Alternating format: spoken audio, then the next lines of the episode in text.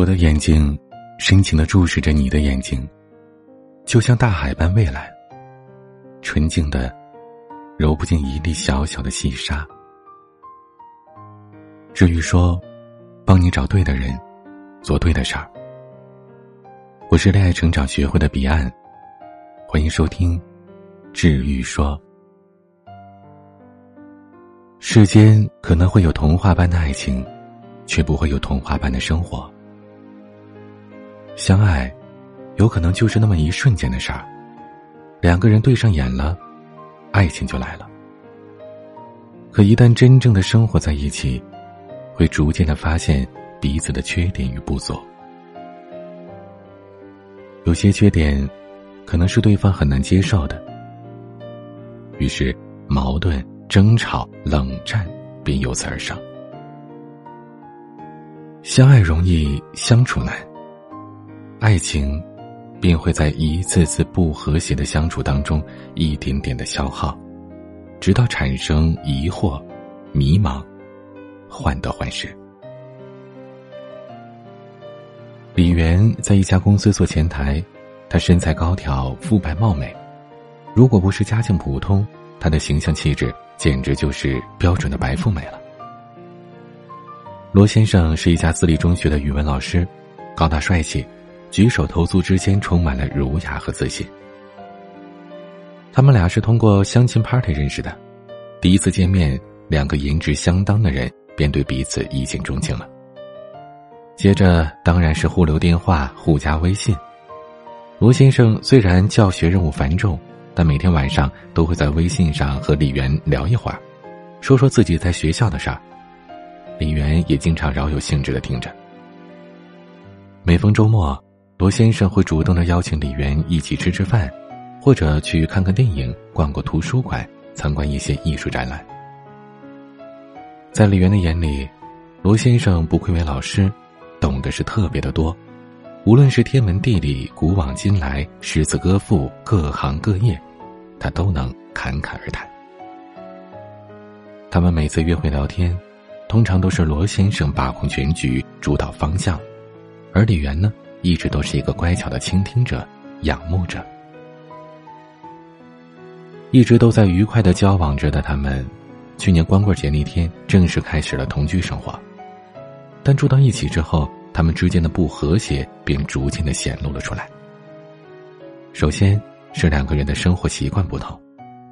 李媛喜欢家里干净整洁，包括柜子里、抽屉里的所有物品，她都习惯是固定位置，用完了会及时归位，这样下次再用时不用花时间到处找了。但罗先生他从来不喜欢把东西归位，他习惯用完之后随手往旁边一放。他认为，家里太干净、太整洁，什么都秩序井然的，会让人觉得压抑。他认为工作要严谨，生活嘛，随意点就好了。他们的兴趣爱好也不甚相同。李媛平时喜欢看青春偶像剧、看小鲜肉，而罗先生喜欢看历史剧和谍战剧，喜欢看那些老戏骨。李媛喜欢看一些时尚杂志，而其他的书呢，不怎么看得进去。而罗先生刚好相反，除了这些时尚的内容，很多其他类型的书籍他都会看。两个人的兴趣爱好不同，这本不是什么严重的事儿。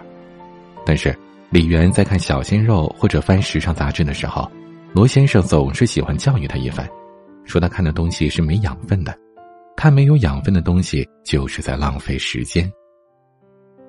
除此之外，他们的审美眼光也很不同。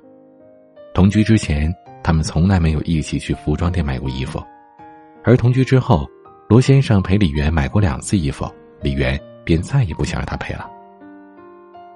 因为工作性质的缘故，李媛上班都是穿的比较端庄得体的职业装，虽然她穿职业装是最显气质，但是也显得比较成熟。女人嘛，不管多大年纪，总是喜欢让自己看起来更小一点，她也不例外，所以。不上班的时候，李媛都是走清新少女风的。但罗先生呢，他每次陪李媛买衣服，总是想让她试一些成熟的少妇款，说李媛是当局者迷，他是旁观者清，什么衣服适合李媛，他自己要比李媛看得更清楚。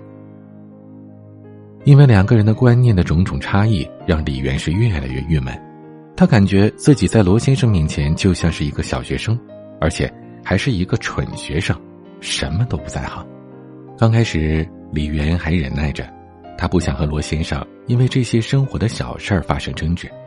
可次数多了以后，他偶尔也会气不过的说：“好好好，你说什么都是对的，是我肤浅，行了吧？”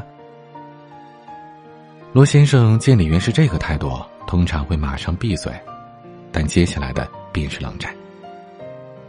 李媛不理罗先生，罗先生也会冷上李媛一两天。不过最后呢，罗先生还是会主动的跟李媛示好的。只是每次和好之后，两个人好不了多久，会又一次的因为观念差异产生矛盾，然后如此的恶性循环。在一个周末的晚上，罗先生主动提出陪李媛去理发店弄头发。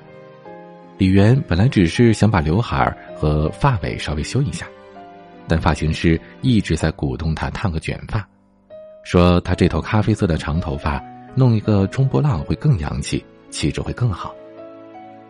而李媛呢，一直对直发情有独钟，他觉得卷发显成熟。之前也有发型师怂恿过他烫卷发，而他从来没有动摇过。这次自然也是不改初衷了。但坐在一旁的罗先生却伤心了，他听了发型师的话。立马劝李媛试一试，还说自己也觉得卷发更有气质。听罗先生这么说，发型师一边慢慢的给李媛修刘海，一边和罗先生相谈甚欢。接下来，两个人一起合力的游说李媛把头发给烫了。李媛被他俩说的是一肚子恼火，他知道这一次不依了罗先生，以后他还会拿自己的头发做文章。一气之下。他答应了把直发烫成卷发。烫完之后，李媛看着镜子，觉得自己老了好几岁，他很懊恼，回去的路上一直板着脸，而罗先生却毫无察觉，自顾自的说个不停。第二天早上起床，李媛发现他的头发根本没烫好，左右两边的卷严重不对称，看着很别扭，而且他还觉得自己的发型不光显老气。而且还很俗气。果然，去公司上班之后，同事们都说他的头发没烫好，说他不适合卷发，直发比这个好看多了。听了同事们的话，一向爱美的李媛整整一天一点工作的热情都没有，满肚子都是对罗先生的怨气。晚上，两个人都回到家，李媛终于火山爆发。她把平日里对罗先生的不满一股脑的全都吼了出来，然后扯着两边不对称的卷发对罗先生吼道：“满意了吗，我的对先生？”看着平时性格温和的女朋友突然对自己大发雷霆，罗先生似乎震惊了。他没有想到，原来李媛对他积压了这么多的不满。他什么都没回应，两个人便开始了将近一周的冷战。最后还是罗先生大度一些，主动找李媛说话，结束了他们同居半年以来最长的一次冷战。可这次和好之后，他们俩跟对方说话都很小心翼翼的，生怕又说错了什么。这样的相处方式令李媛觉得压抑，她觉得之前是他一个人没有自我，现在呢却成了两个人都没了自我。她想过很多次。或许自己和罗先生真的性格不合，很难修成正果，放弃才是明智之选吧。但是他又很舍不得放弃这段感情。他们交往了一年多，这一年多，罗先生除了大男子主义、有些观念固执，其他方面还是很靠谱的，比如没有不良嗜好，不花心，对他也很好。最后，纠结中的李媛通过朋友的推荐，找到了恋爱成长学会。向我咨询的时候，她说，她之前交往过一个性格最合得来的男朋友，但是对方很不靠谱，还劈腿了别的女生。现在这个男友很靠谱，性格却又不合，她觉得又相爱又合得来又靠谱的男人真的很难遇到。我跟李媛说，又相爱又合得来又靠谱的男人确实很难遇到，而如果只是单纯的抱着这个目标去找，那有可能你终其一生。都在寻找当中。无论再怎么性格相投的两个人，也不可能在任何方面的观念都是一致的。所以，每对夫妻、每对情侣，在一起生活之后，都有或长或短的磨合期，磨合不了的便求同存异，两个人才能继续走下去。既然李媛并不想放弃这段感情，那就要学习一些和男友沟通相处的技巧，来逐渐的减少两个人因为性格的差异和观念的不同所衍生出来的矛盾。我向李媛介绍了在两性相处当中非常实用有效的办法——推拉法。推就是采取消极的语言模式或者行为模式去否定对方、打击对方、疏远对方；而拉呢，就是采取积极的语言模式或者行为模式去肯定对方、赞美对方、亲近对方。推和拉结合起来运用，就叫推拉法。当两个人观念不同或者产生矛盾的时候，正确的运用推拉法。可以达到良性沟通，化解矛盾，让两个人的感情升温。比如，当李媛不满被罗先生教育，说他看没营养的东西是浪费时间时，可以跟他说：“怎么没营养啊？起码我心情愉悦了呀。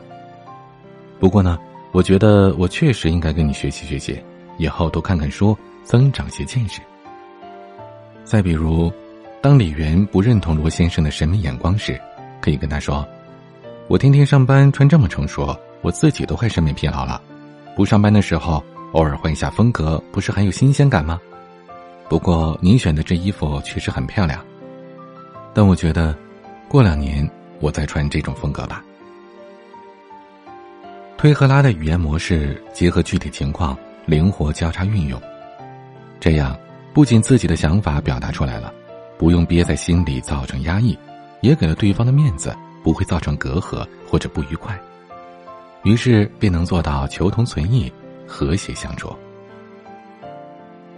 我接着和李媛举一反三的推拉法在行为模式上的巧妙运用。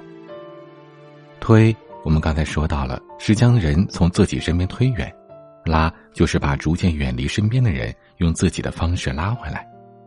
这种推拉行为模式，其实罗先生也用过很多次了，比如生气了。故意冷落李媛，想和好了又主动找他说话，这就是先推后拉。